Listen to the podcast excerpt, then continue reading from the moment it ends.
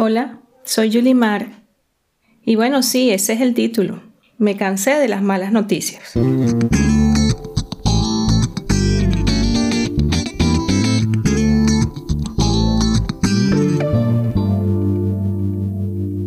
No sé si a ti te pasa igual, pero quiero que reflexiones por un momento en lo siguiente. El mundo actualmente atraviesa una crisis sanitaria que ha derivado en muchos otros problemas, económicos, sociales, espirituales. A veces me he encontrado mirando las noticias en la tele como esperando que alguien diga algo que me dé un poco de esperanza. Pero esto no sucede. En cambio, cada día se habla de más contagios, más muertes, más desempleo, más hambre, nuevas cepas más peligrosas, más restricciones. Y no sé si a ti te pasa lo mismo, pero uno se queda más preocupado y confundido. En este punto es donde debemos detenernos y cambiar nuestro enfoque, volver nuestra mirada a Dios y dejar de mirar nuestras circunstancias y lo que nos rodea. Voy a compartir contigo una experiencia personal. Hace 11 años mi familia y yo comenzamos un proceso donde conocimos más a Dios y le vimos hacer muchos milagros en nuestras vidas, especialmente en la vida de nuestra hija Elisa.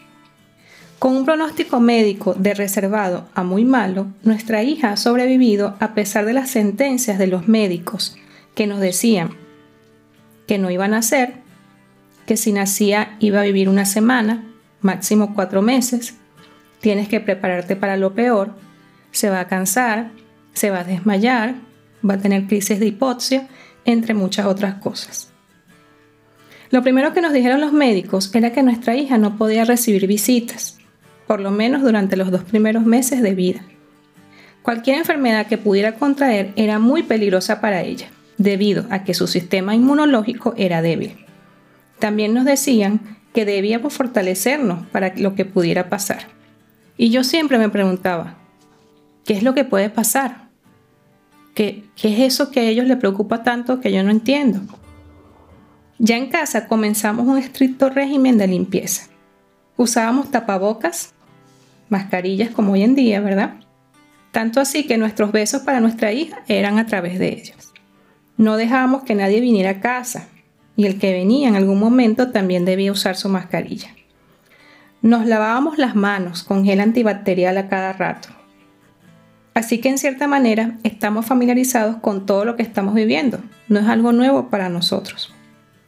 Recuerdo que ese primer año de vida de nuestra hija vimos a muchos médicos y todos nos daban malas noticias. Una de ellas era que debía ser operada varias veces, otra que había que hacerle un trasplante de corazón, después que su corazón no estaba funcionando, la hipertrofia muscular está aumentando, no puede ser operada porque se queda en la mesa de operación. Desde que nuestra hija nació ha vivido tres terapias intensivas. Sabemos lo que es estar allí, sabemos lo que significan las vigilias, el no comer, el pasar necesidad, el ver muchos niños morir a tu alrededor y sentir que la muerte camina en esos lugares. Igual pasa hoy en día. Con todo lo que estamos viviendo, sabemos que podemos ser parte de las estadísticas. Y nuestros corazones se llenan de temor cuando pensamos que uno de nosotros, un familiar, incluso nuestros hijos, pueden pasar a formar parte de la lista de fallecidos. Entendemos el miedo y la incertidumbre que esto genera y sabemos lo que es estar rodeado de malas noticias y sentir temor de lo porvenir. Pero la Biblia habla que debemos tener temor a Dios, esto es confiar en Él. Dice el Salmo 112, Bienaventurado el hombre que teme a Jehová, y en sus mandamientos se deleita en gran manera. Su descendencia será poderosa en la tierra, la generación de los rectos será bendita.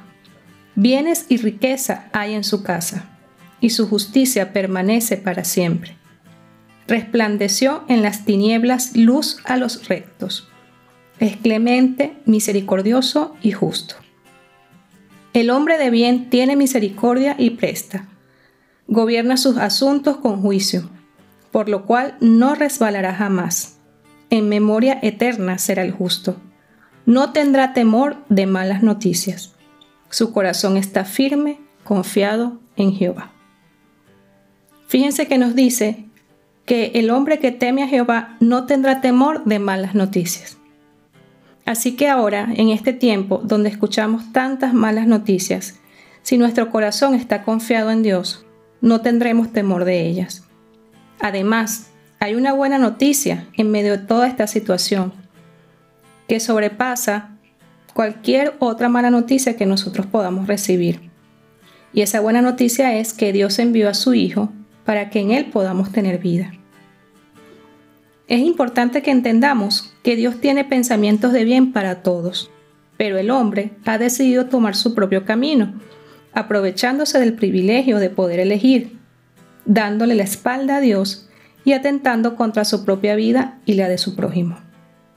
Por esto es necesario arrepentirse. Es necesario buscar a Dios. Y Él ha establecido el camino para la reconciliación.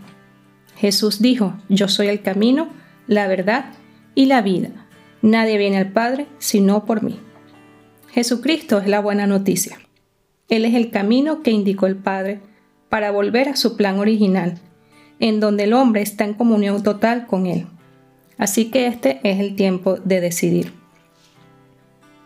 El mensaje más importante para ti es que puedas entregarle tu vida a Cristo, para que pase lo que pase, tú puedas tener la confianza de que tienes vida eterna.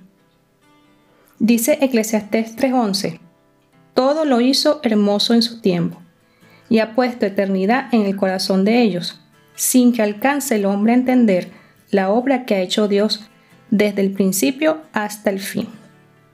Es tiempo de tomar la decisión, de caminar conforme a los planes de Dios, de vivir en ese temor a Dios, no porque así se van a resolver nuestros problemas y vamos a dejar de escuchar malas noticias.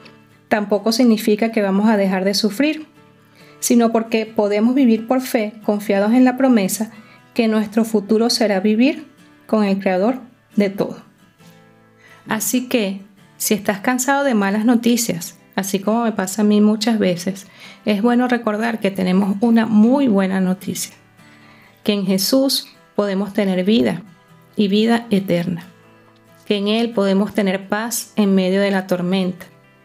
Que en Él podemos encontrar ese gozo en medio de las pruebas. Y que pase lo que pase, nuestra vida estará en sus manos. Recuerda, podemos tener esperanza. Bienaventurado el hombre que teme a Jehová, porque no tendrá temor de las malas noticias. Hasta la próxima.